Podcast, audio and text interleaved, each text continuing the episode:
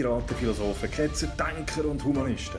Herzlich willkommen auf dem Schiff vom stoischen Piraten und auf unserer Suche nach dem Schatz vom guten Leben. Mein Name ist Matt und heute habe ich einen Gastpirat bei mir an Bord. Es handelt sich um Samuel Kreienbühl. Samuel Kreienbühl ist ganz eine spannende Persönlichkeit. Er ist 1977 geboren, lebt in Unterlangenegg im Kanton Bern, hat an der Uni Bern Geschichte und Politikwissenschaften studiert und er hat vor ein paar Wochen ein Buch herausgegeben. Weiter wird er ab 1. September Chefredakteur von einem traditionellen Schweizer Magazin und er ist auch Kandidat für das Präsidium der SVP vom Kanton Bern. Also, hört rein, wenn ich mit dem Samuel Kreienbühl über das Justistal, über Politik, über die Herausforderungen von, von einem Chefredakteur in der heutigen Zeit und über Führungstätigkeiten, Führungsphilosophie, über sein Menschenbild und sogar noch über Eishockey reden. Viel Spass! Du siehst, siehst gut aus, ja. Ich weiss, du hast gestern noch äh, Sitzungen gehabt, strengen Abend gehabt gestern. Ähm, bist auch nicht allzu früh ins Bett gekommen. Ist für dich auch normal, als so viel beschäftigter Mann, oder? Ja, also kommt etwa vor. Wobei es ist in der Corona-Zeit natürlich ein bisschen besser gewesen. Da hat man ja nicht mehr so viel um Abendsitzungen gehabt, aber es hat wieder gehörig angezogen, schon letzten Sommer. Und jetzt so wieder, das merkt man. Das merkst du. Und du bist es wirklich, ich habe es gesagt in meiner Einführung, du bist ein sehr engagierter ja. Mann, du bist vielseitiger Mann und du durchlebst momentan auch eine ganz aufregende Zeit. Verschiedene, wegen verschiedenen Sachen. Unter anderem hast du ein Buch herausgegeben und das erst gerade kürzlich mit dem Titel äh, Justistal und seine Alpen. Zusammen mit ihrer Schwester, ein 357 Seiten grosses, schönes Buch mit vielen Bildern über das Tal oberhalb von Sigriswil am Thunersee. Woher kommt deine Faszination zum Justistal? Oder meine Mutter ist in Sigriswil aufgewachsen und hat also ganz nach vom Justistal eigentlich viel näher kann man gar nicht im Justistal sein, nämlich zu Oberhausen, gerade außerhalb vom Sigriswilergrad. Und, ähm, und ich war viel bei meiner Großmutter. Äh, die hat mich übrigens so, äh, man kann sagen, politisch sozialisiert. Die hat, ist sehr interessiert gewesen, politisch, hat mit mir schon als kleiner etwa äh, Polizsendungen geschaut im Fernsehen. Ich erinnere mich zum Beispiel an die DWR-Abstimmung und so, wo, wo, oder schon früher, wo sie eben mit mir diskutiert und äh, durch das sind wir natürlich dort sehr nach gewesen.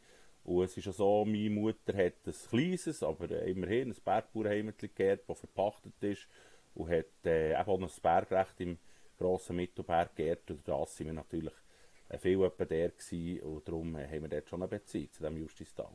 Ja, du hast... Ähm, das Justistal ist ja vor allem bekannt durch die Kästeile. Und die Kästeile, die finden ja schon ja. seit... Äh, über 300 Jahre, glaube ich, statt, so wie ich das gelesen habe. Und die Kästeile, die werden immer im September, ja, muss mich korrigieren, wenn es nicht stimmt, die finden immer im September statt und ist auch immer das ja, Ende das so, vom Albsommer. Ja. Genau. Speziell an diesem Brauchtum ist ja das, oder? Ähm, eigentlich ist ja das deutlich vor der Französischen Revolution fährt das an. Es gibt auch eine Seeordnung, von 1649, wo eigentlich die Bewirtschaftung von dem Tal geregelt wird, wo eigentlich partizipativ ist äh, und zwar eben nicht in dem Sinn kollektivistisch, wie es es dann noch häufig gegeben mit Talmenden, sondern eben mit Anteilen ein Recht, oder? Also, dass man eben äh, nicht, nicht die Sache kollektiv nutzt und häufig übernutzt, sondern dass man hat Anteile ausgeschieden, wie viele Tiere das man darf kümmern und die nachher auch äh, sind Eigner übereignet worden, oder? Und ja. das ist insofern auch noch eine spezielle Geschichte, weil das eigentlich eine frühe Form von, man kann sagen, protodemokratischer Organisation ist Und das finde ich aber sehr interessant daran. Ja, das ist wirklich noch spannend, weil ich, ich, ich habe probiert, das Ganze ein bisschen zu begreifen. Oder? Ich, so wie ich es jetzt verstanden habe, haben ja die Bauern geben die Kühe auf die Alp während dem Sommer und wenn sie sie kommen, zurückholen bekommen sie mhm. ihren Anteil am Käse. Ist das richtig? Habe ich es richtig gecheckt? Irgendwie? Genau. Aber was also, ist die Logik? Ja, ist die Logik? Also, ja, es ist ja so, oder? Also erstens mal, äh, also eben erstens muss man mal begreifen, dass da, es gibt neun Alpen. Und acht von denen sind Genossenschaft. Die eine ist eine Gemeinsalp, die gehört Oberhofen, das ist die hinterste links. Und die anderen werden eigentlich genossenschaftlich bewirtschaftet. Das ist auf mal ein wichtiger Punkt, oder? Das bedeutet, Das ist, äh, es gibt wie einen Rechtstitel, wie eine Aktie, wo man hat, wo, wo definiert ist, äh, so, dass man im Prinzip so viel Kuhrecht hat, wie man nachhaltig die Alp kann bewirtschaften kann. Oder man muss sehen, es gibt ja die berühmte Problematik der Almenden. Und früher hat es viele Almenden gegeben und die haben häufig zur Übernutzung geeignet, weil man dort keinen Rechtstitel hatte, weil man dort nicht hat abgrenzt. Also man hat dort nicht geschaut, bei Almenden so, so viele Kühe erliegt auf einer bestimmten Fläche. Man hat dort einfach, jeder hat einfach fast zu viel genutzt, oder? Und bei, eigentlich das Geniale ist ja dem Justus da, was fällt der da, oder? Dass man hat geschaut, wie viele Kühe, das ist eine Seiung, nennt man das, oder? Äh, hat man sie gesagt und hat gesagt, es erliegt so viele Kühe, für das genug Nachwachs, für das man es nicht übernutzt, sondern dass es eine nachhaltige Bewirtschaftung gibt. Und das ist auf einmal das erste Geniale. Das zweite Geniale ist, dass man nachher äh, durchaus eine Leistungskomponente hat. Also es ist nicht so, dass alle gleich viel Käse bekommen. Man tut während dem Sommer, die Kühe werden, einmal in der Woche werden die gewogen, also man schauen, wie viel Milch das die geben.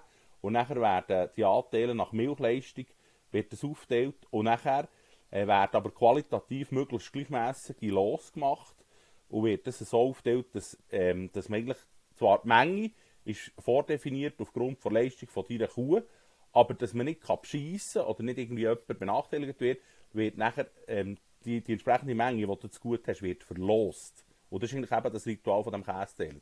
Also Käseteilen ist nicht Käsemerit, sondern das ist eine gerechte Aufteilung vom Käse, aber durchaus eben nach, auch nach Leistungskriterien, nämlich ob du gute Kuh hast oder nicht. Und gibt es nie ein Problem nachher bei dieser Käseteilen, dass jemand nicht zufrieden ist oder sagt, das stimmt jetzt nicht? Oder wer richtet denn über das?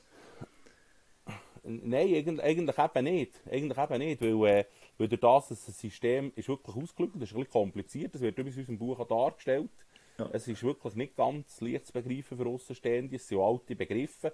Man rechnet zum Beispiel Pfung, das sind zwar metrische Pfung, früher waren es sicher auch noch die alten Pfung, die nicht ganz metrisch waren, aber äh, mit diesen sogenannten Sömen oder Säumen, oder, wo man, wo man, tut, äh, wo man tut die Menge definieren, wo nachher, also es ist so, ähm, vier Säume sind nachher ein Los und ein Los ist so ein Käsebigli, oder? Und eigentlich ist das wirklich unbestritten. Man muss ein bisschen begreifen, wie das System funktioniert, aber es ist eigentlich äh, insofern ein sehr faires System. Und was mich eben fasziniert, es hat gleich eben eine Leistungskomponente. Das tut zwar, tut zwar zu gut, oder? Weil der Alpkäse ist ja nicht gleich gut, der ganze Sommer. Es gibt ja manchmal Schwankungen oder manchmal ist das Wetter nicht so gut. Und, und das, dass man die Los möglichst gleichmäßig macht, tut man, tut man eigentlich der, ähm, der, der, wie soll ich sagen, das Risiko verteilen. Aber ähm, weil eben die Leistung von Kuh eine Rolle spielt, ist es dann gleich auch eine Leistungskomponente drin. Also es ist alles andere als sozialistisch. Und man kann mehrere ja. Kuhrechte haben. Also theoretisch kann, ist es unbegrenzt. Also das ist ja. einfach etwas, das sind Rechtstitel, wo man, wo man wie kann erwerben Allerdings in der Praxis ist es so, mehr als drei hat eigentlich niemand. Ja, ist das, geht's auf anderen Alpen, wird das auch so gemacht oder ist das wirklich spezifisch vom Justistal? Also es gibt noch Zigriswil, noch zwei andere Alpen, Zettenalp, die obere, die untere, aber sonst, und heute wird natürlich viel als Titel, wird man, redet man in anderen Gebieten, im Berner Oberland von Käse teilen, aber das Ritual äh, mit, mit dem Hintergrund und auch vom Alter her, das ist mir nicht bekannt, dass es an einem anderen Ort wird stattfinden Das ist also exklusiv. Eben, es ja. gibt heute, heute werden einfach Käsemärkte werden heute als okay. Käseteiler bezeichnet, aber das ist eigentlich falsch. Früher ja. ist auch kein Käse verschnitten worden im Käseteiler. Also meine Großmutter im Jahrgang 1922 hatte, wo noch äh, eben, deutlich vor dem Zweiten Weltkrieg, äh, der drin war, dann so viel weniger Leute gewesen, das sieht man in unserem Buch auch. Dann hast du zum Beispiel vom Beatenberg, wo auch viele Bauern früher herkommen, hast du nicht einmal können mit einem Karren fahren dann hast du müssen über eine stotzigen äh, äh Bergwanderung eigentlich machen. Auch von Sigriswil war das nicht gäbig gewesen. Und dann waren eigentlich äh, nur die Bauern unter sich gewesen. Und dann war es also quasi ein Tabu gewesen, den Käse vom Sommer zu verhauen. Da hat man einfach aufgeteilt. Das ist auch wichtig, oder? Beim Festival, es wird nie verschnitten. Äh, und, und dann hat man einfach vielleicht Käse vom letzten Jahr mitgenommen für das Essen über den Mittag, aber, aber der Käse ist nicht verschnitten worden. Heute hat es natürlich auch ein einen Merit-Aspekt, heute wird natürlich auch Käse gehandelt, aber das ist nicht so ursprünglich. Ja, aber du hast angesprochen, wie es heute ist. Heute ist ja das auch ein Tourismus-Event. Also da kommen ja ganz kommen ja viele Leute an die Käse ja, Wie muss ich, du, ich nehme an, du bist auch immer dort. Hm, denke jetzt mal im September, wie muss ich mir das vorstellen, wie das mhm. heute zu und her geht? Jetzt ist ja eine, eigentlich eine Vermischung aus der Tradition, aber jetzt auch eben, es ist ja auch ein Event. Ja, es ist auch ein Event, oder? Man muss ja sehen, letztes Jahr war es ein bisschen spezieller Fall, gewesen, wegen ja. Corona. Da hat es mal, auch in dem Sinne keinen öffentlichen Anlass gegeben. oder normalerweise findet es so statt, dass sie eben neun Alpen im Justistal und von denen haben die sieben hinteren ähm, im vorderen Bereich ihre Käsespeicher. Und dann gibt es die zwei vordersten Alpen, die haben bei sich selber den Käsespeicher. Also der eine ist der Speicherberg, dort, wo die anderen Käsespeicher in der Nähe angesiedelt sind, aber nicht unmittelbar. Und dann die vorderste Alp ist noch ein bisschen weiter vorne, zu Grün. Und ähm, das ist eigentlich so, äh, das gibt nicht in dem Sinn einen zentralen Anlass im Sinn von, wo irgendjemand Ansprache hat oder so, sondern das ist einfach so, im Prinzip am Morgen fährt das an, da kommen die Leute und, und sonst ist schon von verschiedenen Seiten zugänglich. Es gibt ja Berggänger, die kommen über die Zicheln von Meritz, es gibt solche, die kommen von Beatenberg, es gibt solche, die kommen über Sigriswiler gerade schon morgen. Und dann kann man, ist ein Shuttlebusbetrieb bis in die Nähe vom, vom äh, Speicherplatz, da kann man mit dem Gari fahren und da können wir also ziemlich viel garen. Äh, das ist, äh, also die, die da das ist eine vierstellige Zahl Leute, die da reinfugen. Und nachher, ähm, die Bauern selber, Bewirtschafter, die dürfen dann reinfahren mit ihrem Fahrzeug. Und äh, dann ist das so ein, ein Ritual, ist das schon morgen und nachher beim, beim Talfahrt noch viel mehr, dass man relativ langsam, oder, hast du wieder Wanderer dazwischen und ich laufe, fahrst du relativ langsam rein. Und das wird auch abgesperrt, dass nicht einfach jeder reinfährt, oder? Musst dich, also lustigerweise gibt es keine, musst nicht ausweisen, sie kennen die einfach. Also du musst, du musst, wenn sie dich kennen und du kannst, kannst, kannst überzeugend darstellen, dass du das Kuhrecht hast, dann kommst du streichen. Und sonst nicht, oder? Also es ist nicht, dass du das Bärbi nehmen und nachher, und nachher tun sich die Leute bewegen und nachher ist das ein Sehen und Gesehen werden. Häufig ist dann noch gut Wetter, das regnet ja. relativ selten. Und dann ist das dort, aber die Sonne ist relativ niedrig. Und dann ist es zuerst noch ein bisschen schattig, häufig auch ein bisschen kalt, muss man noch ein bisschen warm anlegen. Und nachher ist einfach ein grosses Palaver, da tut jeder ein bisschen mit jedem, hallo, schon lange nicht gesehen, und, und ein bisschen äh, über den Sommer, und wie viel, wie viel äh, Milch hat die Kuh gegeben, wie viel Käse ist es gut, und, und nachher äh, sind ja viele Touristen, also gerade namentlich auch vor, vor Wahlen, haben wir dann auch brigadenweise Nationalratskandidat oder so, oder so. Und nachher, äh, wird jemand gejutzt, dann gibt es solche, die spontan irgendwie jutzen, oder Alphornen gibt es, gibt solche, die irgendwie... Aber eben, es ist, das Ganze ist auch nicht es ist ein bisschen dezentral. Der Hauptstandort ist schon der, Speicher, äh, der Speicherplatz mit diesen Speichern, aber es ist ja so, es gibt eben beim, beim Speicherberg, dort, wo der Grabersemmel auch Grossrat äh, Bergvogt ist, dort ist ja zum Beispiel, das ist schon ein bisschen, ein bisschen oberhalb und dann kommen die Leute und gehen. Und der Kern des Rituals ist einfach wirklich, wenn die Sonne kommt, hinter dem, hinter dem Göttisgrat, hinter dem Niederhorn führen, äh, so um halb zwölf, dann gehen nachher die Kersttüren auf bei diesen Speichern. Ja. Es sind ja dort insgesamt drei Speicher von sieben Alpen. Der grosse Mittelberg hat für sich einen Speicher und die anderen haben zusammen Speicher.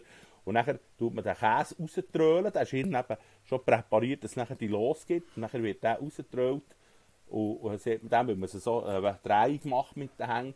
Und nachher wird er aufgeschichtet. Und was auch dazu gehört, ist, äh, dass die, die, den rausgeben, dass etwa nach ein paar 10 Minuten äh, nimmt man Flaschen Weisswein und dann nimmt jeder einen Schluck, oder? Es gibt ja Durst, oder?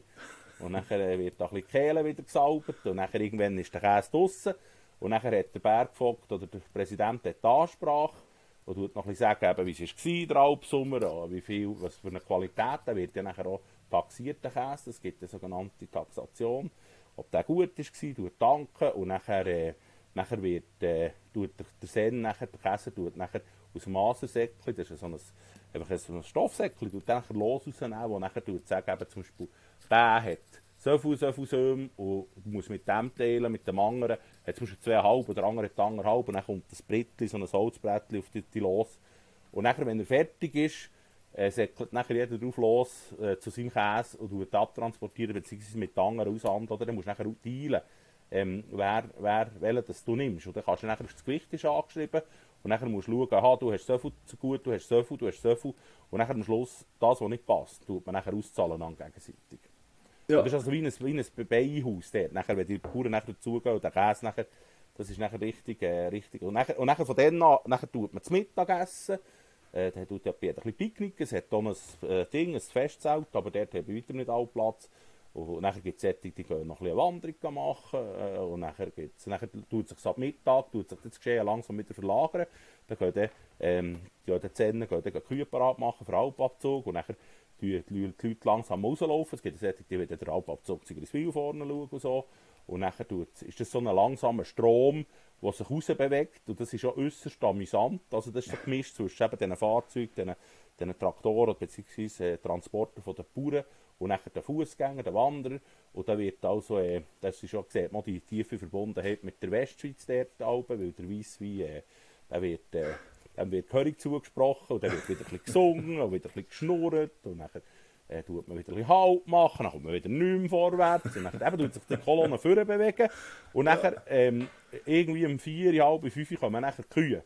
Und dann sind dann die meisten draussen und dann kommen dann, kommen dann die Kühe, kommt der Alpabzug, kommt die Alp nach Alp. Und eigentlich ist die Idee, dass die hinterste zuerst kommt und nachher ist das wie eine Kaskade gegen vorne.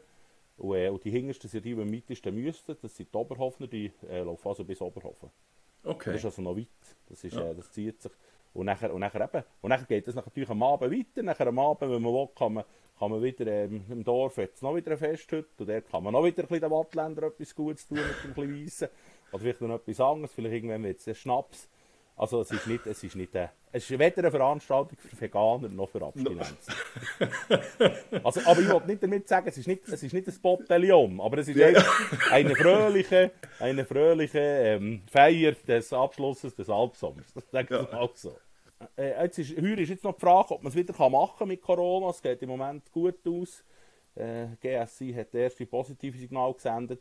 Äh, eben, im Prinzip kannst oh, es gibt doch keinen Eintritt oder so, oder? Du kannst einfach im Prinzip, ist es einfach in der Regel äh, Freitag vor Wetttag, es wird aber auch bekannt gemacht und dann kannst eben, kannst du entweder mit dem Shuttle kannst reichen, du kannst, du kannst auch irgendwie wandern, eben, man kann von verschiedenen Seiten bei Altenberg, man kann von, von äh, über, über den Sigriswilergrad, man kann von Meritz, es gibt auch solche, die das machen, oder eben einfach auch die Strasse laufen oder eben auch fahren und äh, das, da muss man einfach am Morgen relativ rechtzeitig Sigriswil sein. Also was auch noch wichtig ist, oder? und das ist in unserem Buch kommt das raus, der Kästeller ist sicher schon so der Höhepunkt oder der Abschluss, aber was, eben, was ich jetzt faszinierend finde, und das probieren wir noch ein bisschen darzustellen im Buch, eben, dass eigentlich dass die ganze Organisation, auch, was, auch mit den Versammlungen, es gibt dann nachher auch Versammlungen oder, von den Alpgenossenschaften.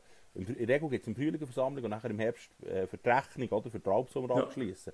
Und was ich wirklich das Faszinierende finde, und das ist wirklich etwas, das kann man nicht genug streichen, das ist eine Tradition, die älter ist als die französische Revolution. Ja. Also dort hat man im Prinzip hat, hat man, hat man Organisationsformen, die eigentlich vor der noch im Ancien Regime im Prinzip in die Moderne weisen. Also man hat ja dort auch, äh, äh, der, der Professor Blick zu Bern, der hat auch von Kommunalismus geredet, oder? dass man im Prinzip protodemokratische Organisationsformen hat, für, für äh, wo im Prinzip die eingeübt hat, bevor das äh, überhaupt Staat demokratisch organisiert war. Also dort hat mit den Alpgenossenschaften hat man im Prinzip gleich funktioniert, eigentlich eben schon mit, mit den Abstimmungen, mit äh, Beteiligung, äh, wie eigentlich äh, wie im Staat erst ab 1830 im Staatenberg Ja. konkret. Oder?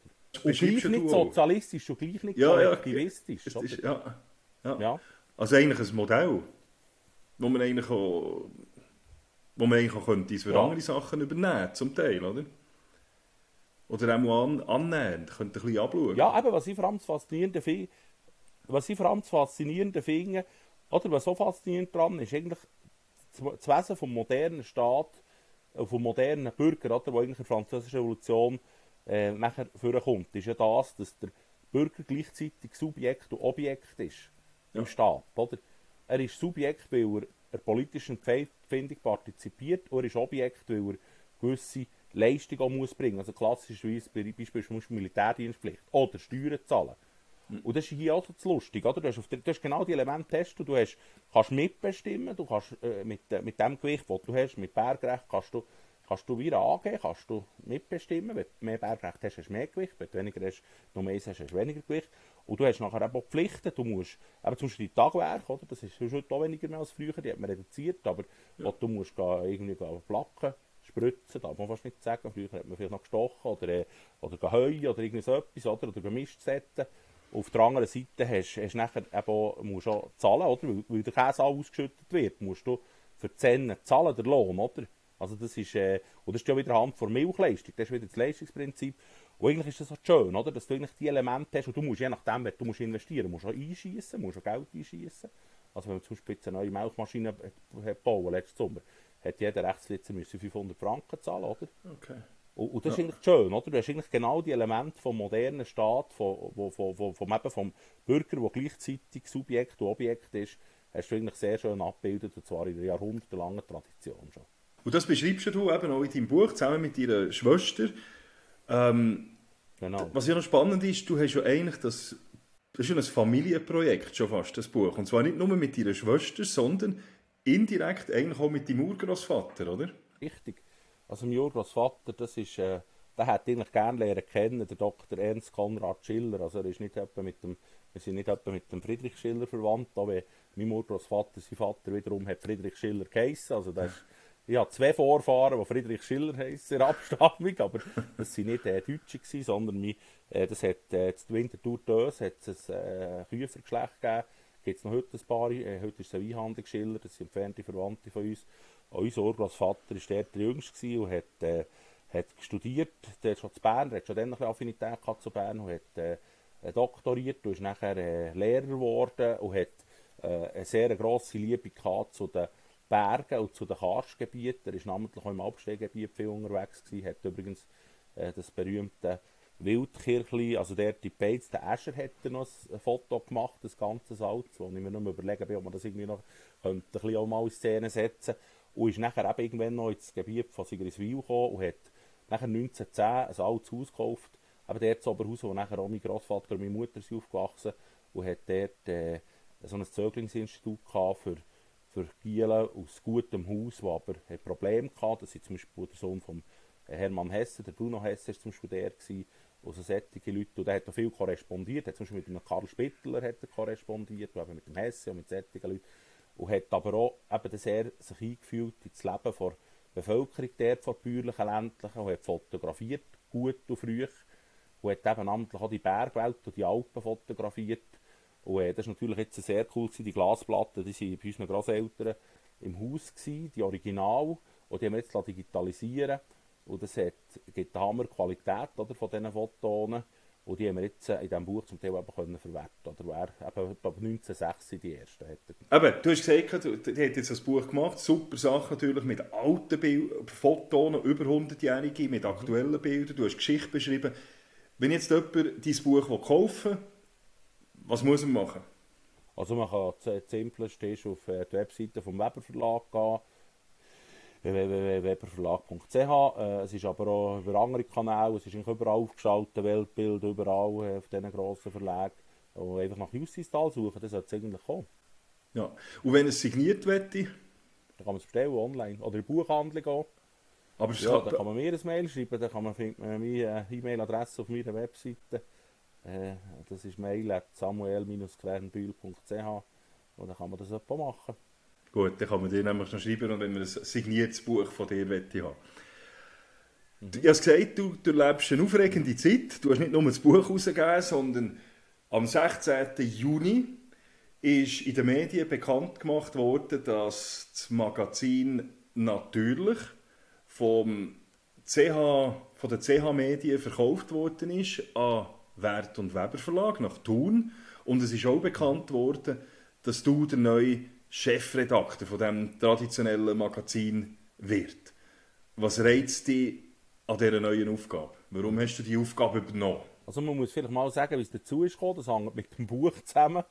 Äh, ganz klar, weil äh, eben, wir sind dann, wo wir, äh, zur, ich habe nicht Weber oberflächlich vorher kennt, aber nicht sehr gut. Und nachher jetzt natürlich mit dem Buchprojekt sind wir etwa ein bisschen enger in Kontakt gewesen. Und nachher hat sie mal irgendwie, schon gar nicht so lange her, äh, vielleicht vor zwei, drei Monaten Andeutung gemacht, ja, sie hat dann ein Projekt, ich kann noch nicht sagen was, sie wird etwas übernehmen, aber sie hat auch ein bisschen die Manpower. Und dann habe ich gefunden, da können wir schon mal darüber reden. Und das Problem war ja noch, weil es eine Übernahme war und die Mitarbeiter, die das wirklich erst am 16. Juni vernommen hat, das also ein bisschen diskret müssen verlaufen. Und dann habe ich irgendwann gefunden, das sei äh, ein interessantes Projekt äh, schon eigentlich ein interessanter Titel. Es ist, äh, eben, hat auch die Aspekte, auch bisschen, äh, wie zum Beispiel hat es Rezepttipps drin, es hat äh, auch viele Naturthemen, auch so, äh, zum Teil auch ein bisschen äh, naturheilkundlich, also äh, so im Sinne von, das ist Aspekte so mit äh, Hausmitteln und so Geschichten.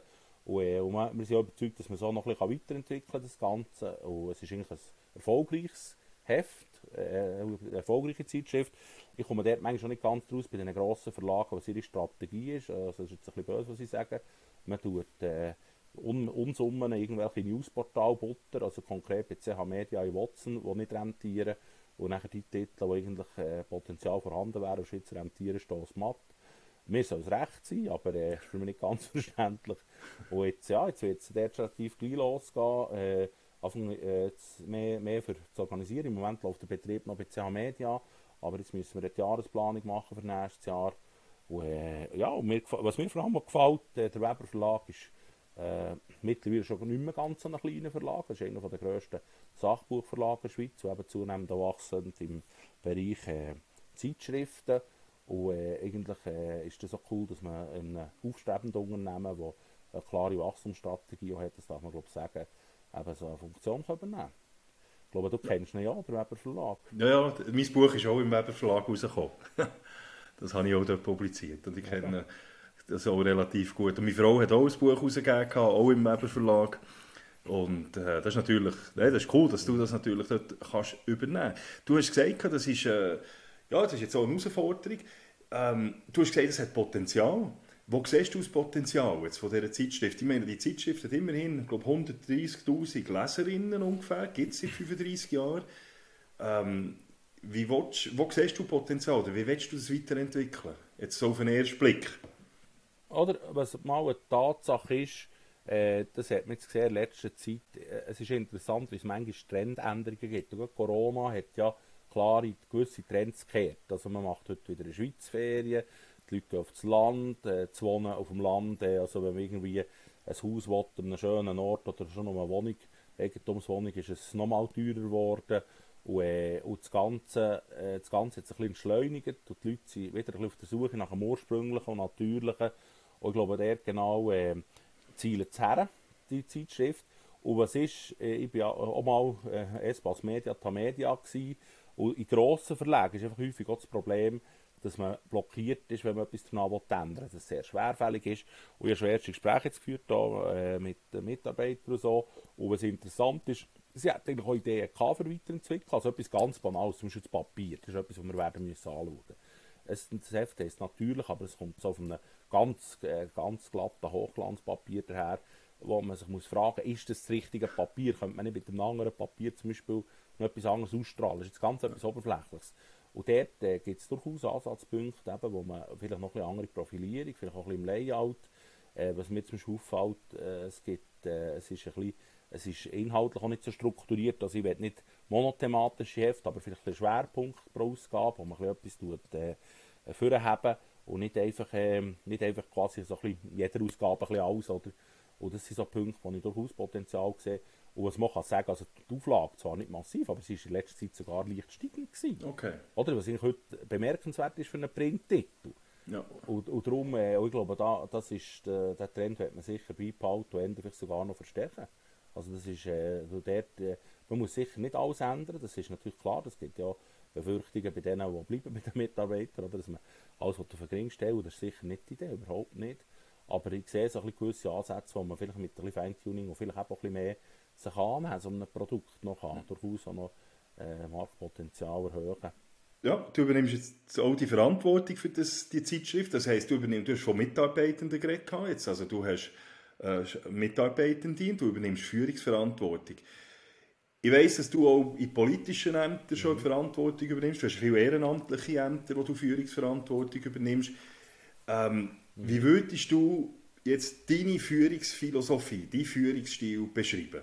Also in einem gewissen Sinn durchaus partizipativ, weil ich gehe gerne davon aus, dass eigentlich viel Potenzial, viel Wissen vorhanden ist. Was mir häufig auffällt, dass, dass häufig zwar die Leute eigentlich gute Ansätze hätten, aber sie sind nicht in der Lage, sie zu strukturieren. Also ähm, ich tue der gerne den Philosoph Sokrates ein bisschen ins Spiel bringen. Der hat ja ähm, eigentlich gesagt, er sei wie Geburtshelfer. Also dass man, dass man häufig einfach tut, im Prinzip mal die Leute fragen, was sind die Probleme und wie würdest du es lösen, was gibt es für Lösungsansätze, mach mal Vorschläge.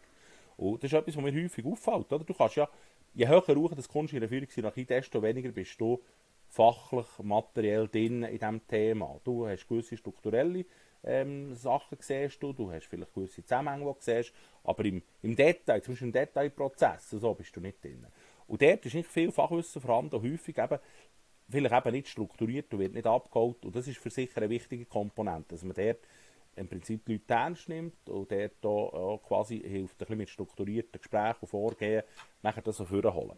Hankerum, was ich auch nicht gerne habe, das muss ich auch sagen, ist äh, episch lange Diskussion. Also äh, bei mir, ich wollte ja mal zum, zum Schluss kommen, äh, mir ist auch wichtig, äh, das ist fast mehr fast militärisch, dass man ein gewisses strategisches Vorgehen hat, dass man mal tut, äh, ein Ziel definieren äh, sich überlegen, was eben jetzt so bei einem Produkt zum Beispiel, was ist, was ist eigentlich die Zielsetzung auch vom Eigner, oder? Was will der, der wo, wo das Kapital drin ist, wo will der her? Und dann, dass man ein Profil macht, dass man, wie du sagen, das Profil von unserer Zeitschrift ist so und so, und dass man schaut, wo stehen wir, wie kommt man dorthin, und dass man nachher schaut, wie man, wie man, wie man dorthin kommt. Aber eben, das ist durchaus auch unter Einbezug von den Leuten, weil es bringt auch nichts, wenn du irgendwie 100 Meter äh, vor den Leuten vorab säckelst und es kommt keiner nachher und Hankerum ist es aber auch nicht gut, wenn du in der zweiten Reihe bist und du anderen sagen, geht jetzt mal, oder? Das so ein bildhaft ausdrückt. Eigentlich ja. sollte man gerne so viel voran sein, dass, dass die Leute noch nachkommen.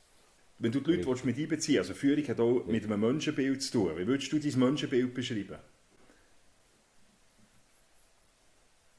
Also, ich, da tue ich Adolf Vogel zitieren. Man muss Menschen mögen. Also, äh, man kann nicht, wenn man einen Menschen findet, kann nicht, kann nicht führen. Also wenn man gerne äh, das Schlechte vermutet und, und das Gefühl hat, Mitarbeiter die im Hänger gehen oder sie sowieso auf aufheben, dann, dann, dann, kommt man, dann kommt man nie her. Also das ist, grundsätzlich muss man Leute gerne haben, man muss sicher auch kommunikativ sein und man muss, äh, und man muss äh, irgendwo können auf Leute zugehen. Und was mir auch ein wichtiger Punkt ist, oder, eben führen, oh, es gibt ja letztendlich, der Begriff Macht ist ja häufig ein bisschen korrumpiert heute, aber, mhm. aber letztendlich ist ja, für, für das Führen braucht schon Macht, braucht schon Einflussmöglichkeiten. Und, ähm, und das wird ja heute häufig als negativ dargestellt, ich schaue das anders an. Äh, ich habe das ja kürzlich am Grossrat zitiert, äh, ich habe das mal gelernt, das ist mir dann wirklich eingefahren und geblieben, über Einführung Politikwissenschaft von Professor Klaus Armenchon, Politiker, die keine Macht wollen, sind Flaschen. Das ist sehr plakativ, aber das hat etwas. Aber was ist Macht? Und da tue ich gerne jemanden erwähnen, äh, einen Führer aus der chinesischen Geschichte. Äh, heute würden wir vielleicht noch sagen, der Mao Zedong oder Chiang Kai-shek, das sind vielleicht die, so die bekanntesten Figuren aus der chinesischen Geschichte vom 20. Jahrhundert, oder vielleicht noch der letzte Kaiser. Aber ich behaupte, wenn man 1000 Jahre zurückschaut, wird es andere sein, wo man im 20. Jahrhundert wird für haben. Das ist der Deng Xiaoping. Und der Deng mhm. Xiaoping finde ich insofern eine äußerst interessante Figur, der ist ja eigentlich unter einem Mao, hat einfach Karriere machen. Der Mao ist ja ein totalitärer Despot, äh, nichts, äh, also wirklich schlimm gewesen, oder? Und der, und der Deng Xiaoping hat, äh, ist aber sehr äh, eigentlich loyal und hat da eben für das Regime sich engagiert, für das Kommunistische, ist aber mehrfach in Ungnade gefallen, mehrfach äh, auch wieder äh, abgesetzt worden, wieder sogar, glaube ich, Krutzigkeit äh, in der Kulturrevolution. Eigentlich, ähm, einfach die Macht übernehmen. Aber das Interessante ist, der Deng Xiaoping hat nie, hat eigentlich nie die höchsten Staatsämter drin gehabt. Der Deng Xiaoping hat eigentlich vor allem informelle Macht gehabt. Also der ist, glaube ich, so von einem Verteidigungsrat, der aber nicht formal das erste Gremium ist, war, der Vorsitzende gewesen. Und das finde ich auch etwas Interessantes. Das effektive Macht ist nicht, äh, ist, nicht, ist nicht per se der Status, ist nicht per se der, äh, die Antwort, du hast natürlich hilft das, natürlich hängt das so ein bisschen zusammen. Aber äh, wenn du jemanden, der einfach ein Pfeife ist, mhm. in ein höchstes Amt tust, erstens wird er vermutlich früher oder später scheitern und zweitens kann er auch nicht, kann er auch nicht in dem Sinn gestalten und nicht Macht ausüben, wenn er nicht eben auch informelle, charismatische Macht hat. Und, und darum finde ich eigentlich Deng Xiaoping so ein äh, Phänomen, weil der hat wirklich die chinesische Gesellschaft und Wirtschaft vor allem umkrempelt. Er hat der Kommunismus, was Wirtschaftspolitik bedeutet, hat er ab, abgehalftert und hat dann China geöffnet und, und wird China zur Weltmacht. In dem Sinne dann zu seinen Lebzeiten noch nicht, aber China wird das eigentlich die Weltmacht werden. In wenigen Jahren oder Jahrzehnten wird China die USA überholen. Und eben eigentlich dank dem Deng Xiaoping.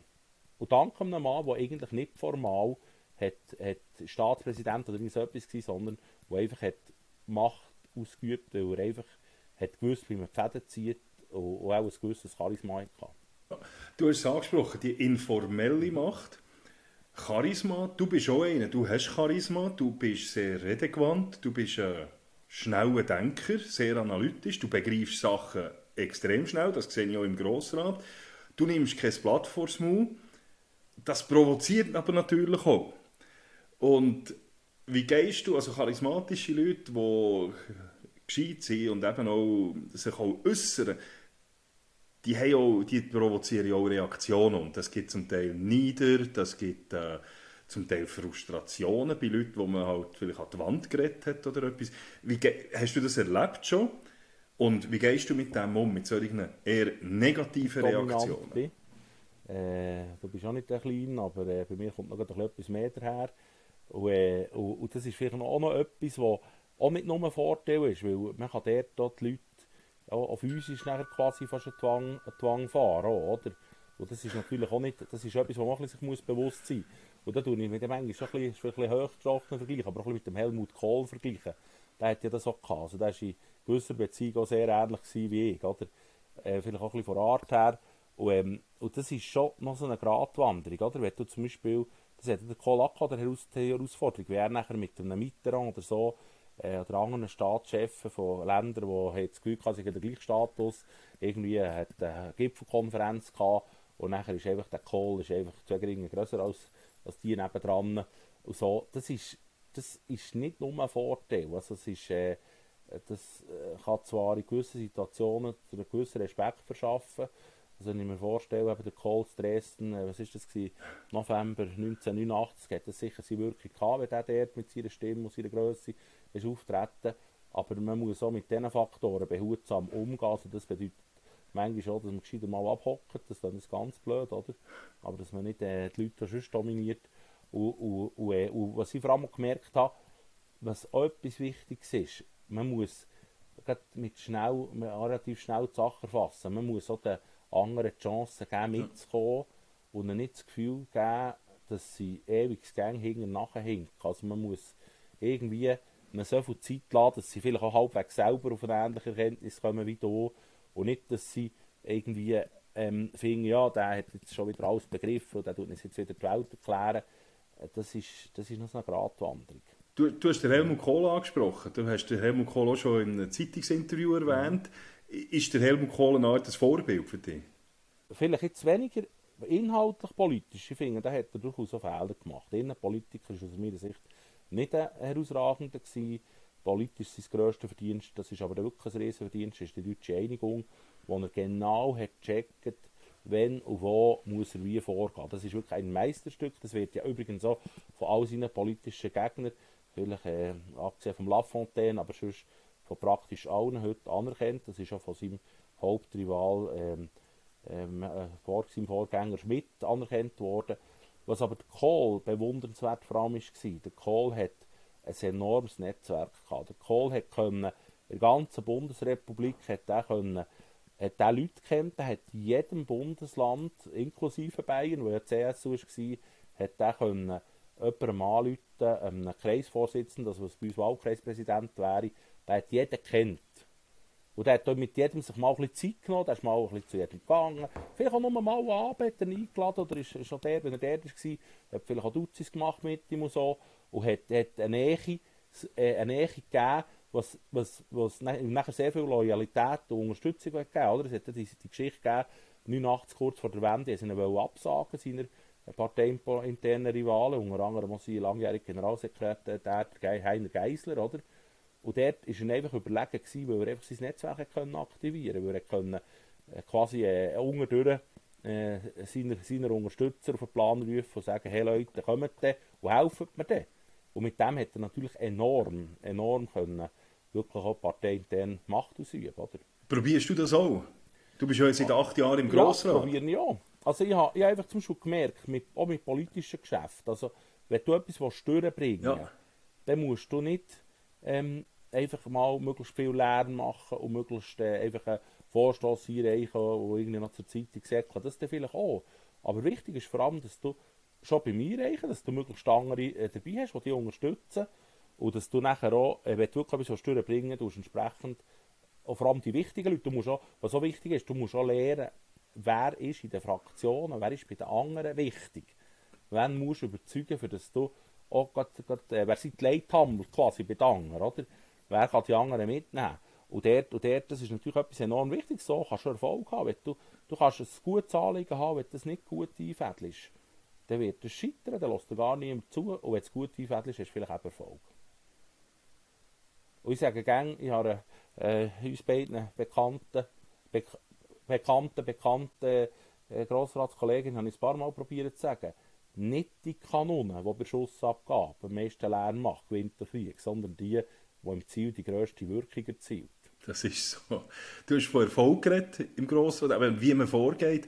Wenn du jetzt zurückschaust auf deine acht Jahre, oder rund acht Jahre sind es jetzt mhm. seit 2014, ja 2014, also ein bisschen mehr als, als sieben Jahre, wie, welches sind deine grössten, oder das ist die grösste Erfolg, oder das, was man sagt, dein tollste Erlebnis gesehen? Also etwas vom, vom, vom Wirkungsvollsten, wo auch im, wirklich im, im Interesse von unseren Wählern, von unserer Klientel, äh, ist war, wo ich wirklich das Gefühl habe, wo wir wirklich substanziell auch im, ganz, im, quasi auch im Leben etwas können bewirken können. Da bist du ja auch noch nicht unwesentlich beteiligt gewesen, wir in Steg, ist die ganze Entschlackung vom Inventar von Denkmalpflege. Dass man sie fertig gebracht, ein völlig aufgeblähtes Inventar, ja. wo, wo über 10% der Gebäude im Kanton Bern äh, sind denkmalgeschützt waren, immerhin um 11'000 Gebäude zu entschlacken. Also das bedeutet, dass 11'000 Hauseigentümer äh, weniger Einschränkungen mehr haben, wenn sie etwas bauen wollen, weniger mehr äh, schikaniert werden durch eine oft sehr willkürliche Behörde. Und eigentlich hätten wir dann noch mehr wollen, du weißt es auch noch, eigentlich hätten wir nochmal das Doppelte wollen, eigentlich hätten wir auf 4% machen wollen. Und das ist halt auch Politik, oder? Aber immerhin haben wir etwas fertig gebracht. Äh, du bist ja dann noch grippenkrank, kann ich dir angerufen, lass uns Matt, wir haben keine Mehrheitenkommission, wenn du nicht kommst. Und dann bist ja, hast du irgendwie ein Tablet geworfen oder ein Demogrippal oder genau. so. Und so ist es dann manchmal eben auch, oder? Das bin natürlich, eh, ja, dort, das, du bist jetzt vielleicht nicht im Vordergrund gestanden bei diesem Prozess, aber wenn du dann nicht wärst gekommen, äh, und dort hast du gesehen, verstanden, ich komme, und wärst vermutlich lieber im Nest geblieben, aber du bist gekommen, oder? ja, das ist wirklich lustig und vor allem, ich muss es ehrlich sagen, ich, bin, ich war, glaube ich, in den letzten 20 Jahren vielleicht einmal krank gewesen, und das war der Tag, wo ich gesagt jetzt, nein, jetzt bleibe ich daheim, das mache ich sonst wirklich nicht. Und nachher hast du mich angerufen und dann bin ich am Nachmittag gekommen für die, für die Abstimmung. Das, äh, das ist wirklich so gewesen, das war cool gewesen. Heute dürfen wir das fast nicht, oder? Wenn die Leute ein bisschen krank dürftest du ja, noch, ja nicht genau, ja, heute müsstest du testen machen, Selbstdeklaration, das ging nicht mehr. Also übrigens etwas, was auch noch wichtig ist, was mir auch noch wichtig erscheint. Es, der Thukydides, das ist ja, der Thukydides ist ja der, der griechisch, der griechisch erste Historiker gewesen.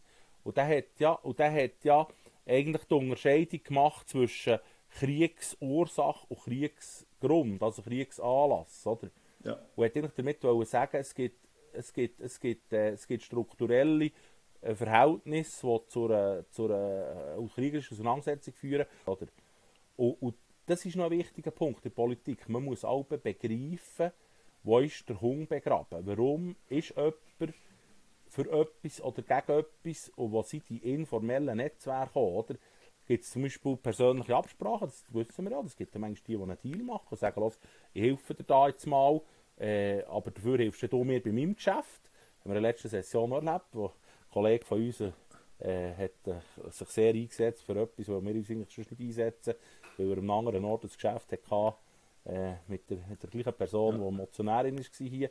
Oder ist irgendjemand verbandelt, ist zum Beispiel familiär, oder hat er irgendwie Einsitz in einem Gremium. Ja. Und, und, und wenn das ein bisschen checkst, und das ist vielleicht auch ein bisschen das, was der Kohl hat können, wissen, wer mit wem und, und wo die Netzwerke sind und nachher entsprechend darauf reagieren.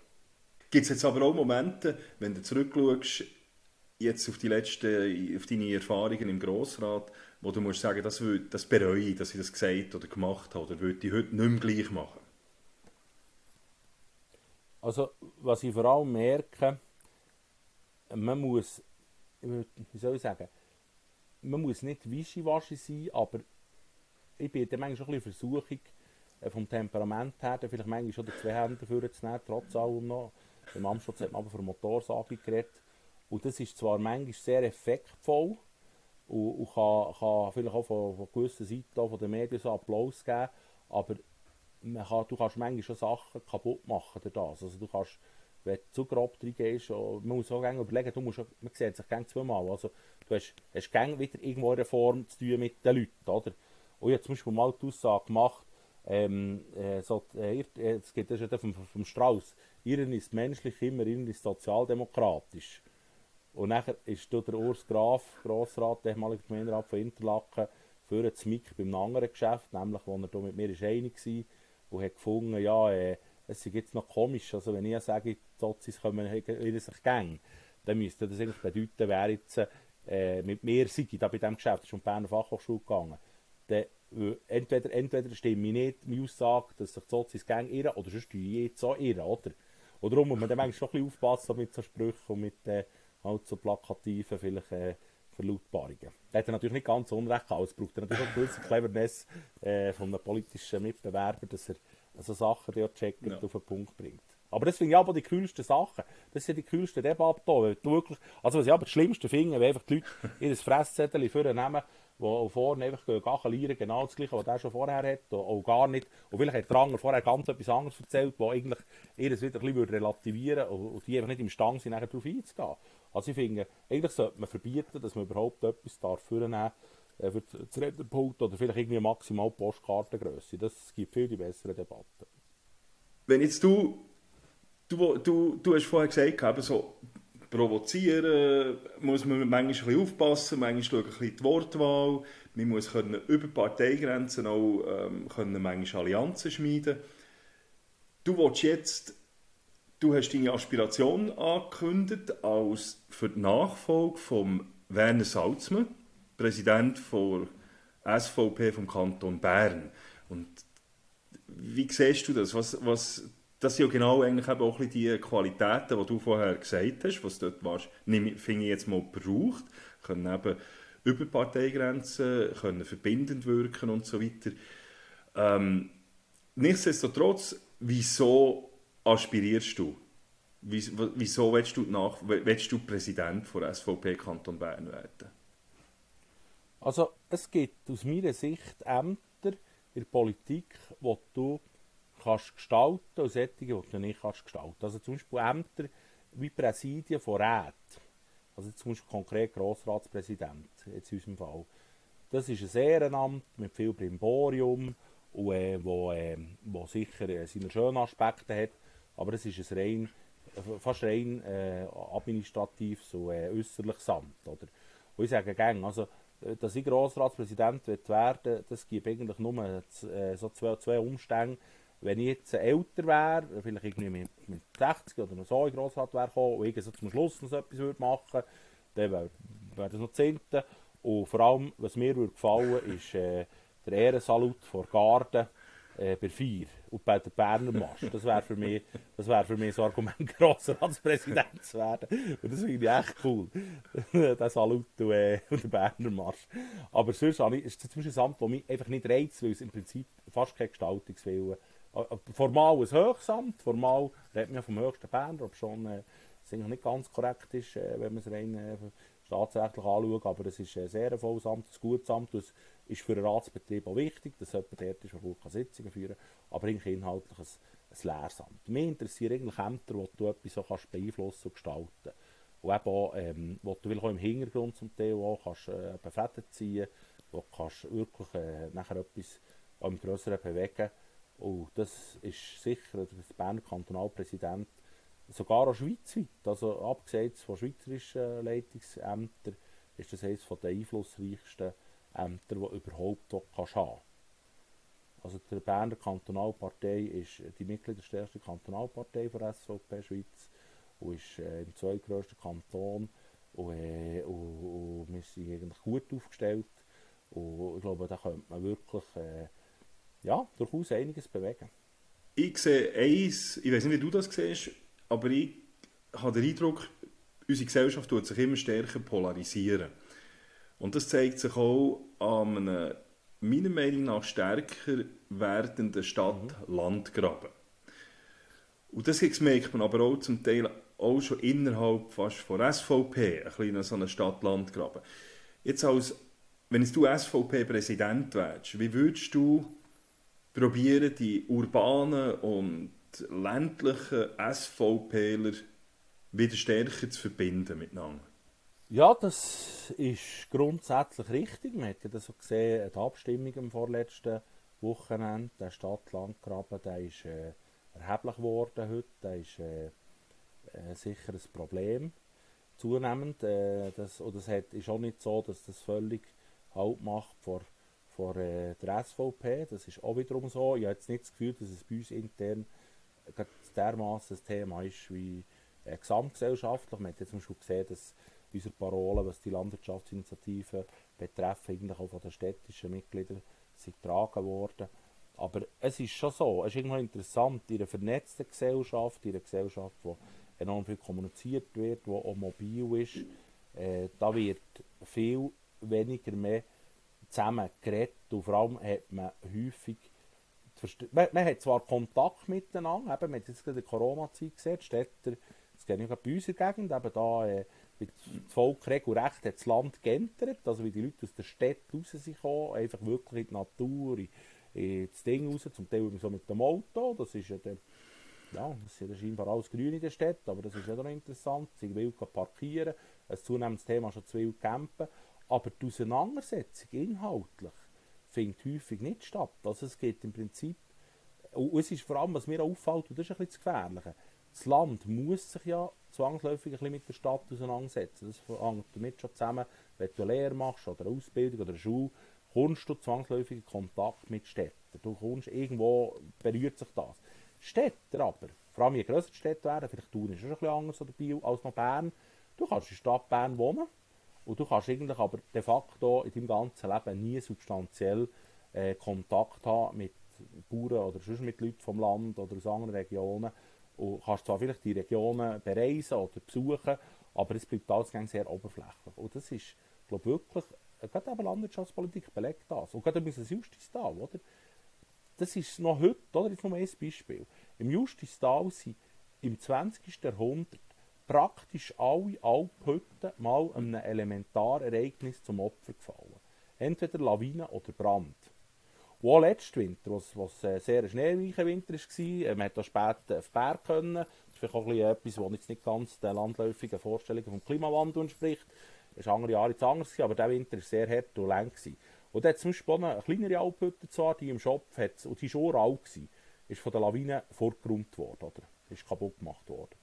Und das Bauern namentlich, und Bergbauern, die das Ereignis der Natur, der Elementar, äh, elementar auch Bedrohungen oder eben auch Thema ist ja zum Beispiel eben Grossraubtiere auch, wirklich ausgesetzt sind und wirklich, wirklich auch ja, mit dem konfrontiert sind, dort fällt irgendwie völlig Sensorium, habe ich das Gefühl, heute bei den Städtern, was das bedeutet, oder? Dass das wirklich eben, ja, das ist, das ist ein Scheissdreck, wenn du kommst im Frühling und merkst, ah, scheiße, unsere Alphütte ist jetzt einfach fort.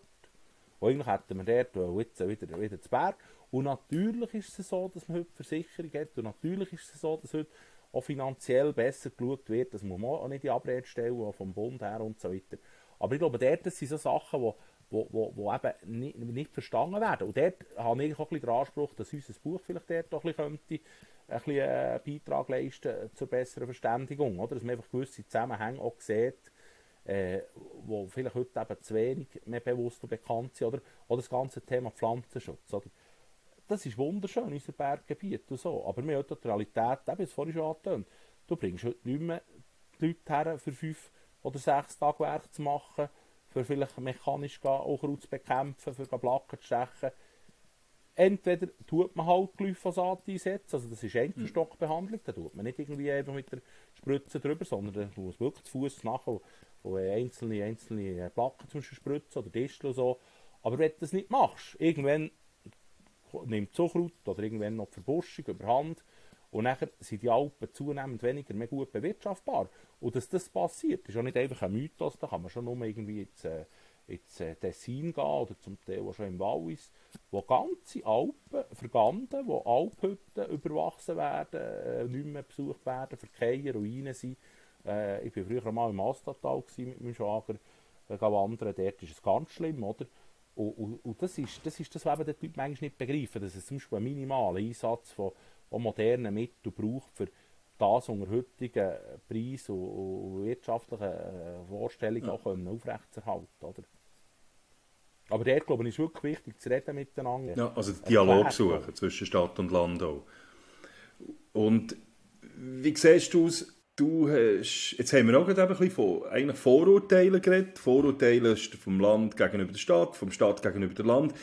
Gegenüber SVP-Politikern gibt es ja ziemlich viel, werden immer wieder viele Vorurteile geäussert, auch durch die Medien. Also SVP-Politiker werden als bildungsfern, hinterwäldlerisch, nicht weltoffen und so weiter dargestellt. Und das fast gebetsmühlenartig wird das immer wieder gebraucht nerven dich solche Vorurteile? Und gibt es Vorurteile, wo du sagst, also das regt mich jetzt wirklich auf und äh, die stimmen einfach nicht? Also auch, auch dir gegenüber?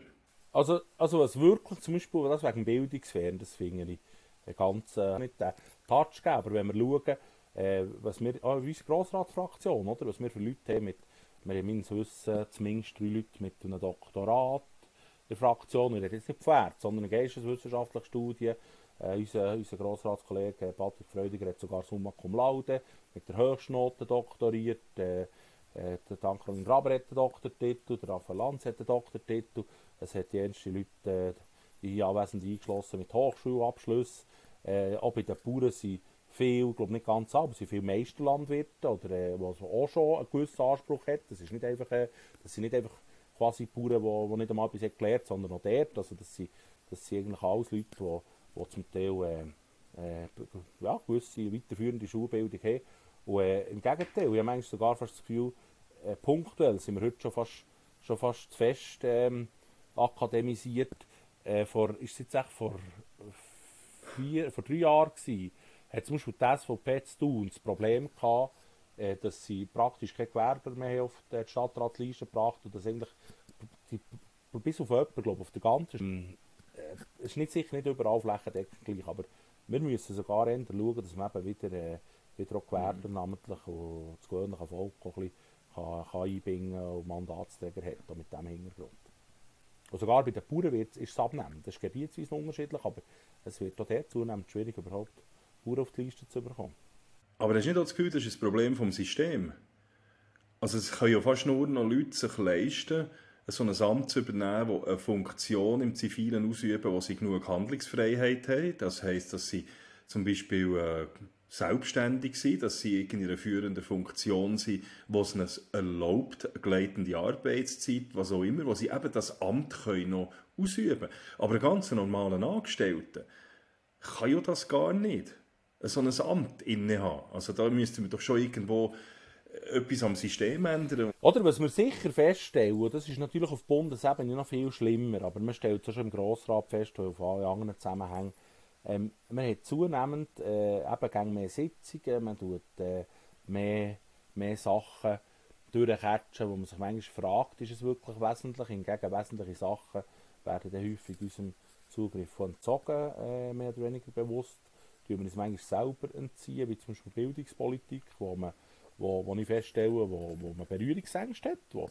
äh, gerade der Grossrat will gar nicht äh, unbedingt viel Einfluss nehmen und dafür tun wir unwesentliche Sachen bis zur Vergasung be beraten. Mhm. Und das ist, hat sicher etwas. Das ist heute, also wenn wir den Nationalrat und Ständerat sowieso schauen, also Ständerat auch mit diesen Kommissionen, die sind ja glaube ich alle drei Kommissionen, das sind eigentlich Berufspolitiker, auch vom Lohn her, Nationalrat ähm, durchaus auch. Das kannst du, wenn du nicht eben, wie du es erläutert hast, irgendwie eine Stellung hast, wo entweder selbstständiger werden oder, oder irgendwie wirklich eine, eine Stellung, wo die Arbeitgeber ähm, das. Und das hat, nachher, das hat nachher noch andere negative Auswirkungen. Ja. Oder? Zu was führt das? Das führt nachher dazu, dass im Prinzip, äh, gerade auch von Arbeitgeberseite, wenn der Arbeitgeber fast muss ein Interesse haben, dass du so etwas machst, äh, bedeutet das im Umkehrschluss auch, dass Arbeitgeber, die nicht das Interesse haben, da nicht mehr freigeben. Und das wiederum bedeutet auch, dass eigentlich die Einflussnahme noch stärker wird. Oder? Wenn, du, wenn du alles nur noch, das sehen wir ja schon, schon im Grossrat, oder? Viel bei den Linken sind irgendwie Gewerkschaftsfunktionäre oder so Zeug, oder, oder, oder Parteifunktionäre.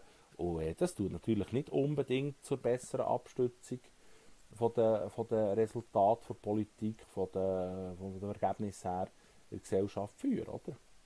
Du hast vorher, kommen wir noch mal zurück, du hast vorher den Helmut Kohl be äh, beschrieben, gehabt, dass der dich fasziniert. Gibt es andere Leute, die dich faszinieren? Also konkret gefragt, wenn du könntest drei Leute, lebend oder bereits verstorben, einladen, wo du mal könntest mit denen etwas essen oder eine Zeit verbringen Wen möchtest du gerne einladen und warum? Also jemand, wo ich natürlich eine der faszinierendsten Persönlichkeiten, die ich schon mal als, als Kind einen Vortrag, als Schüler einen Vortrag über ihn hatte, ist der Winston Churchill. Der ist äh, eine unglaublich faszinierende Person, auch mit vielen Widersprüchen. Er hat zum Beispiel zweimal Partei gewechselt. Er war zuerst ein Tory, gewesen, dann ist er zu den Liberalen, dann wieder zu den Tories. Eigentlich etwas, was fast eine Todsünde ist. Äh, häufig auch, äh, muss zwei Parteien wechseln, politisch schon irgendwie ins Abseits führen, wo, wo, wo, wo sehr viel Widersprüche in sich vereinigt hat. Er war ein Abkömmling von alter Aristokratie. Sein äh, Großvater war ein Duke, gewesen, Duke of Marlborough. Ähm, ist eigentlich selber von Abstammung her in männlichen, äh, männlicher Abstammung eigentlich ein Hochadliger gewesen. Er ist einfach aufgrund des britischen Adelsrechts, hat er keinen Adelstitel geführt. Er ist in letzten, im letzten Kolonialkrieg, der Schlacht von Omdurman, ist er dabei gewesen, in der letzten Kavallerieattacke vor, vor der Weltgeschichte. Äh, ist quasi eben eigentlich äh, dadurch äh, eine Figur vom 19. Jahrhundert gewesen. Er hat aber gleichzeitig ist er höchst innovativ gewesen, und da muss man auch nicht vom Zweiten Weltkrieg noch reden. Der Churchill hat nämlich im Ersten Weltkrieg, das ist viel weniger bekannt, hat er zwei Entscheidungen gefällt, die eigentlich kriegsentscheidend waren. Nämlich hat er als erster Lord der Marine hat er entschieden, 1912 glaube ich, die Hochseeflotte auf Ölführung umzubauen, was dazu hat geführt, dass man hat können, äh, das deutsche Reich weiträumiger abschnüren. Das ist eigentlich die deutsche Strategie, äh, der, der Sperrregel von den Briten zu knacken. Nicht hast können Glück. Also die Deutschen sind nachher einfach in der Nordsee eingesperrt gewesen, und was eigentlich hat zu riesen Versorgungsengpässen geführt von den Deutschen, wo eigentlich eben ein kriegsentscheidender Faktor war, und nachher letztendlich zum unbeschränkten U-Boot-Krieg geführt. Und ein zweiter extrem innovativer Punkt von Churchill war, dass er gecheckt dass Panzer könnten kriegsentscheidende Waffen werden und die Militärs sind ja häufig sehr konservativ, äh, nicht unbedingt aufgeschlossen für technische Neuerungen. Und der Churchill hat nachher äh, erklärt, ja, also die, die Panzer, eigentlich sind das eine Art Landschlachtschiff, aber also ein Schlachtschiff. Und darum er jetzt als Marineminister geben er den Auftrag, die Panzer weiterzuentwickeln. Und das hat dazu geführt, dass nachher England hat, äh, im, im Frühling, Sommer 17 hat eigentlich äh, Panzer gehabt, eine relativ grosse Panzerarmee, was sicher auch ein kriegsentscheidender Faktor war. Das sind jetzt so ein Aspekte, die weniger bekannt sind von Churchill, aber eben, da finde ich eine enorme faszinierende Figur. Äh, natürlich auch seine enorme Weitsicht und Standhaftigkeit im Zusammenhang mit dem Zweiten Weltkrieg, wo er früher, ob schon er konservativ war, ob schon er Recht war, hat er gesagt, ja, da mit dem Hitler, das kommt nicht gut. Und eigentlich äh, frühzeitig dort hat entgegengekommen und nachher auch, äh, wenn man sich die Situation im Sommer 40 vorstellt, oder, was das für eine, auch persönlich für einen Mut hat, braucht, dort, äh, dort äh, Stand zu haben und zu sagen, so, eigentlich haben wir quasi nichts mehr, wir wir haben nur Blut, Tränen und Schweiß, oder? Äh, wir können nicht mehr, wir haben nichts mit den Fingern, wir haben unsere Flotte, ein bisschen die Royal Air Force, aber äh, wir geben jetzt nicht so klein bei, oder? Oder sicher eine Figur, nachher, wenn wir vielleicht in deutscher Politik bleiben, ähm, wenn, ich, wenn ich auch gerne hätte lernen kennen, ist der Franz Josef Strauss. Den finde ich auf eine Art noch fast eindrücklichere Person als der Kohl. Der Kohl hat zwar vielleicht machtpolitisch mehr erreicht, aber der Strauss ist, ist ein Urgestein gewesen. Äh, übrigens so ein verkannter Intellektueller, der muss blitzgescheit sein. Der hat, äh, ist alt, hat eigentlich alte Sprache und Geschichte studiert, hat Latinisch und Griechisch können, eine riesige Bildung gehabt. Und, äh, und wenn ich natürlich auch, wer auch eine sehr faszinierende Figur ist, äh, jetzt aus der Schweizer äh, Politik oder Geschichte, ist der, äh, ist der Rudi Minger, der auch ein, wirklich ein Urgestein war, der eigentlich auch nachhaltig hat die Schweizer Politik prägt im 20. Jahrhundert. Und das sind sicher so drei Figuren, äh, die jetzt alle gestorben sind, aber wo, weil die Lebenden, die, die kennen ich zum Teil auch so, oder? Darum, äh, darum äh, ist das ein bisschen etwas anderes, darum habe ich jetzt da drei Tote erwähnt, aber aber das, äh, das finde ich alles zusammen. Und vor allem, was bei allen gemeinsam ist, bei diesen drei Figuren. Und das ist eigentlich etwas, wo, wo wirklich die Qualität des Politikers ausmacht, wo wirklich etwas nachhaltig bewegt. Die Fähigkeit in, in, wichtigen Phasen, wo wirklich entscheidende Weichenstellungen möglich sind.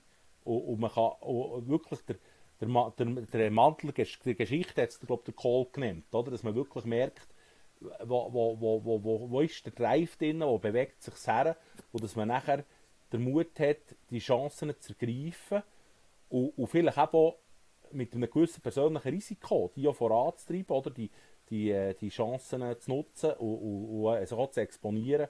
Und, und, so kann man nachher manchmal in kurzen Phasen, in kurzen Zeitfenstern, wenn wir die deutsche Einigung nehmen, der hat nicht jahrelang Zeit gehabt, wo man nachher nach dem Putsch gegen Gorbatschow wäre das nicht mehr möglich gewesen, spätestens dann, oder? Er hat die Situation gehabt, dass ihm der Busch sehr geholfen Er hat nachher halt mit viel Geld, hat er die Russen, hat er die äh, gewonnen, oder? Der Gorbatschow, der eine gewisse politische Macht hatte. Und nachher hat äh, der Bush schon geholfen, mit den Franzosen, den Engländern zu Boden zu kommen. Und das ist so etwas, was ich bewundere, oder? dass man wirklich den Mut hat, und, erstmal die Fähigkeit zu erkennen, wo sind jetzt die Chancen, wo, wo kann man wirklich etwas bewegen und nachher dort so mit der Schlusskraft äh, durchzusetzen. Bleiben wir gerade bei, den, bei drei Sachen. Jetzt möchte ich noch wissen, was hast du, das frage ich alle meine Gäste immer auch, was sind so deine drei, du bist ja selber Autor, und was, bist, was sind deine, deine Lieblingsbücher. Oder die drei Bücher, die du sagst, die haben mich am meisten beeindruckt oder bewegt. Oder wo du sagst, die empfiehlst du den Leuten, das, das sind drei Bücher, die sie müssten lesen Also äh, im Prinzip äh, für mich gibt es so ein paar Pfeiler äh, von, von unserer Kultur. Und das sind, äh, das sind zum einen ist, ist die christlich-jüdische Tradition. Und äh, sogar, ich sage sogar, wenn man Atheist ist, sollte man einfach, äh, sollte man einfach eine gewisse Bibelkenntnis haben. Es, äh, ganz, unsere ganze, unsere ganze äh, Kultur ist so stark geprägt, auch von, von der christlich-jüdischen Tradition, wenn man sich vorstellt, ganz viele Sprichwörter, die zum Beispiel die Leute sich nicht bewusst sind, wer andere in eine Grube fällt, fällt selbst hinein. Das ist ein biblisches Sprichwort, das wissen viele nicht. Oder? Sag ich mal, also das ist elementar, Bibelkenntnis. Nachher, äh, der zweite Pfeiler von, von, äh, von unserer Kultur ist, ist, äh, ist die griechisch-römische. Und das ist noch so ein bisschen schwierig jetzt zu sagen, was man dort sollte gelesen haben. Das sind natürlich diverse das haben ja vorhin Thukydides erwähnt. Äh, äh, man könnte Homer erwähnen, die, die Ilias, die Odyssee. Man kann natürlich nachher bei den Römern kann man den Cäsar, den Bello Gallico oder was so gang, Vergil und so weiter. Äh, das ist, wenn man sich dort jetzt festlegen auf etwas, ja, wäre es dann vielleicht gleich fast der Vergil, weil im Vergil kommt sehr viel Renais, kommt sehr viel vor, eben vor, vor, vom, vom griechischen Erbe, eben die ganze äh, Troja-Geschichte und so, die ja elementar ist für, für die abendländische Kultur, wo, wo dort vorkommt und nachher eben die Weiterentwicklung bis zum, bis zum Römischen Reich. Und nachher ähm, muss ich sagen, in der Gegenwart, wenn wir jetzt vielleicht noch ein bisschen auf die Schweiz kommen, für mich so der grösste Schweizer Schriftsteller, der übrigens in seiner Zeit auch kommerziell, das darf man sagen, riesen Erfolg hatte, für mich der Gotthelf, äh, wo, wo wirklich äh, sehr, sehr äh, vielschichtig und tiefsinnig in Sachen geschrieben. Heute kennen viele Leute nur noch Filme und die sind häufig auch ein bisschen trivialisiert. Und dort gibt's, gibt's, er, hat übrigens auch, er hat nicht nur, er hat auch historische Bücher geschrieben, äh, der letzte Torberger zum Beispiel. Und dort, äh, weiß ich auch nicht, sagen jetzt mal Geld und Geist. Also ich sage Bibel, ein Eis und Geld und Geist. Also jetzt haben wir äh, schon alles schon abgedeckt heute. Wir haben Politik geredet, wir haben jetzt über Literatur geredet, über Geschichte geredet, ähm, über Führung. Jetzt kommen wir noch kurz zum Sport, weil Sport da bist du auch noch, auch noch engagiert. Und zwar vor allem äh, im Eishockeysport. Du bist verantwortlich, dass eigentlich die legendäre Eisbahn von Oberlangeneck, die mit ihres kultigen Dach hat, aus militärischem Tarnnetz, ähm, dass das eigentlich heute nicht mehr gibt, sondern renoviert worden ist und jetzt eine ziemlich moderne Halle oder Eisanlage hat. Was ist dort deine Motivation, dass du dort auch noch engagierst? Also ich muss sagen, ich bin eigentlich von klein an sehr Eishockey-affin gewesen. Ich darf sagen, deutlich Eishockey-affiner als Fußball-affin. Äh, das äh, ist jetzt nicht so, dass ich nie ein Schubmatch schaue, aber äh, für das Stadion braucht es schon einiges für mich zu bewegen. Zum Beispiel dann, wo der FC Thun in der Champions League das war so eine Motivation zum Beispiel. Gewesen. Aber sonst, äh, ja, wir reden jetzt nicht über die Shooter, sondern über Eishockey. Also bei uns in Gegend ist natürlich Eishockey grundsätzlich ein wichtiges Thema. Ich bin selber äh, vielleicht wegen mangelndem Talent, aber auch, äh, weil es sich nicht hätte gegeben, habe ich selber in dem Sinne nie gehockt, aber also im Club oder so, aber ich bin auch etwa äh, frei Einschlafen und so, das hat uns dazugehört, ist man eben auf die Einspann gegangen, auf der Oberlangen Ecke. Ja, ich kenne natürlich auch traditionell viele Leute, inklusive der äh, legendär Beat Gerber, der mit meiner Schwester noch zur Schule ist, der ähm, noch gerne aktiv ist beim SCB, vermutlich seine letzte Saison hat, Rekordmeister beim SCB. Äh, und was natürlich ist, die Anlage. Also, du hast äh, vermutlich ja, kennt im, im Zustand nur, was immerhin schon Kunsteinspann war, aber offen. Und die war natürlich früher noch legendärer. Gewesen. Also vor 1995 war das eine Natureisbahn, wo äh, aufgrund von der natürlichen Gegebenheiten, weil es so ein bisschen kälter See ist, eigentlich noch relativ lange oben hat Eis gehabt. Aber ich sehe mich auch noch, das hat Situationen gegeben, wenn es ein bisschen schwerer war, dann hat es auch gelunken und ein Kolper und Zeug. Und, und, äh, und die Garderobe hat es dann noch keine gehabt. Da hat man in Beiz dran im Hotshot hat man einen Herdöpfelkeller.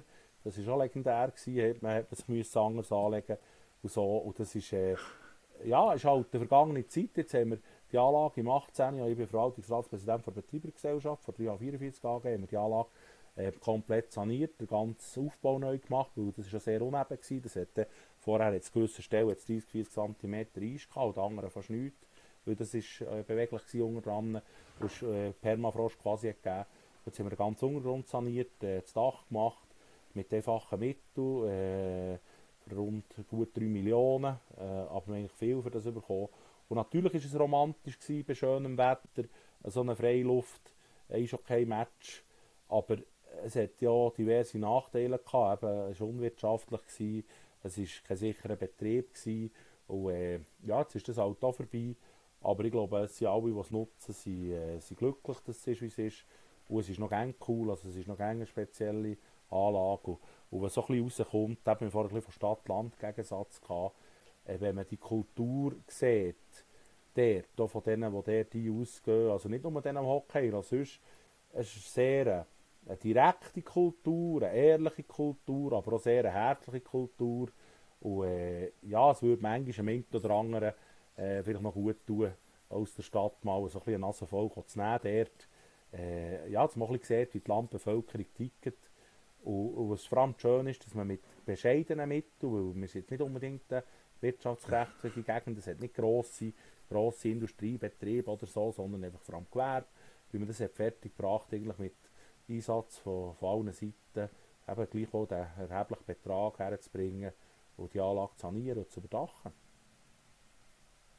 Und ich finde noch zum Eishockey, was ich halt im Eishockey das Coole finde, es ist, es ist nicht so ein Scran, es ist, nicht, es ist, es ist handfest, man hat doch ein Körperkontakt. Es kann aber durchaus auch sehr künstlerisch sein. Also, äh, wenn, wenn wirklich jetzt, äh, ein talentierter Spieler kann, kann wirklich auch, äh, das ist wirklich Kunst, oder? Was da passiert mit dem Böck. Und es ist schnell, es ist relativ viel Tempo drin, es gibt relativ viel Goal. Und ich finde es einfach, äh, ja, gerade, in, einem Stadion, jetzt vielleicht auf der Stehrampe beim SCB, ist da so weit fort, ist die Stimmung cool, da ist dann vielleicht so unmittelbar, aber jetzt musst du schon bei Langnau, du eben so eine kleine Anlage wie bei uns, oder, wo du so nach dabei bist, das ist der, das ist Handfest, oder? Da merkst du, wenn unter einem Check jemand setzt eine Bande und das ist einfach äh, ja, äh, äh, etwas, etwas Handfestes, etwas, aber gleich auch nicht gewalttätiges, es ist nicht wie... Was ist deine Lieblingsmannschaft? Das weiß ich gar nicht. SCB oder Langnau? Ich gehe jetzt mal an, eine von denen zwei. Ja, also äh, äh, bei uns ist es so, unsere Gegend ist eigentlich, äh, das ist auch ein bisschen also es ist schon interessant. Äh, äh, unsere Gegend Sogtal ist politisch seit, eigentlich seit dem Mittelalter Gang zum Oberland gehörig gewesen. Und das hängt damit zusammen, dass das Kloster Interlaken hat Amtssitzungen bei uns und es war nie Emmental. Es ist auch hydrologisch nicht Emmental, weil es entwässert gegen die Aare und nicht gegen die Emmen. Es kehrt dahinter, eben nicht weit vor Einspann, ein bisschen weiter hinten, ist nachher ist hydrologisch, äh, es nachher gegen das Emmental entwässern. Es kommt nachher gleich das Emmental. Aber äh, rein Eishockey kulturell ist natürlich, äh, die Oberlangenegg ist natürlich auch Metall geprägt. Es gibt ja das Hockey Country, wo man, wo man zusammenarbeitet mit äh, Langnau, wo so ein System schon der Simon Schenkselig hat aufbauen, wo man möglichst äh, Jungen will, äh, äh, zu Einsätzen auf ähm, für sie jeweils optimalen Niveau verhelfen. Und äh, von dort her ist natürlich bei uns schon äh, Beziehung zu Langnau ist, ist nach und es ist schon äh, es ist relativ nachlang noch, wo schon rein vom Autofahren her bist schneller noch bei uns im Almenstadion als äh, der Postfinance Arena als Langnau, das ist der gleich. Aber, äh, also von dem her ist bei uns eher, eher Langnau-Gebiet, aber es gibt jetzt auch bei Bidu Gerber und so gibt es natürlich auch solche, die, die äh, SCB-lastig sind. Wie sieht es aus? Du hast gesagt, ähm, Fußball interessiert dich nicht so. Nichtsdestotrotz, was gibst du für einen Tipp ab? Wer wird Europameister? Hm, Franzosen. Aber hilfst du auch den Franzosen? Hm, also ich finde, ich finde, sie finden sie relativ attraktiv, äh, wie sie spielen. Also jetzt da von diesen Spitzenmannschaften, äh, ja, muss ich sagen, habe ich, jetzt rein einfach für Spielweise so, habe ich schon noch eine gewisse, eine gewisse äh, Sympathie für die Franzosen. Also bei den Deutschen, gut, bei denen weisst du nie, äh, bei denen kann es ja gleich passieren, ja. dass sie vorkommen. Ich finde die im Moment auch nicht, also gute Mannschaft, aber nicht, äh, jetzt nicht überragend. Äh, die Italiener sind, also die Italiener, denen kann man ein bisschen mehr Kredit geben als sonst. Also die Italiener sind sonst bekannt, dass sie sehr langweilig spielen, sehr defensiv. Und die sind äh, also aus meiner Sicht viel attraktiver unterwegs, als, als sie lang waren. Also darum dort habe ich gewisse Sympathien. Und dann gibt es natürlich Wundertüten. Also es ist noch schwierig abschließend. Eben Belgier sind ja eigentlich auch stark, die Holländer sind stark, die Portugiesen sind auch stark. Dort ist die Frage, wer dort also weiterkommt. Oder? Aber ich glaube, von der Tabelle her kommen auch in dieser Gruppe auch äh, drei weiter. Mit Deutschland, Frankreich und Belgien. Oder? Äh, Portugal nehme ich an. Aber eben, hat, also für mich ist noch nicht ganz klar, was rausläuft. Aber ich glaube, einen leichten Vorteil hat Frankreich vielleicht gegenüber den anderen. Ja, also ich denke schon, es ist schwierig, es ist schwierig abzuschätzen. Also ich habe das Gefühl, die Italiener werden recht gut abschneiden und hoffen wir natürlich, dass die Schweizer noch möglichst weit kommen. Äh, vielleicht ist ja die Schweizer auch die Mannschaft, die Wundertüte, die es noch bis ganz weit führen schafft. Hoffen wir natürlich.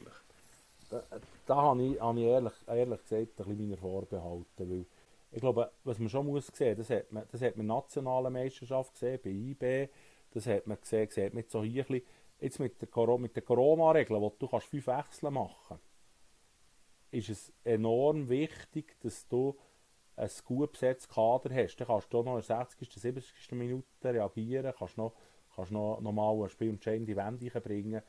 Und das tut einfach die Chancen von den, von den Mannschaften, die sehr gut besetzt sind, auch mit einer guten zweiten Garde noch mal erhöhen. Und darum habe ich das Gefühl, also etwas wie dann, was ist es, 92 mit Dänemark, es würde mich überraschen, wenn so etwas passieren würde, dass ein Kleiner da würde durchmarschieren oder der noch gleich, oder?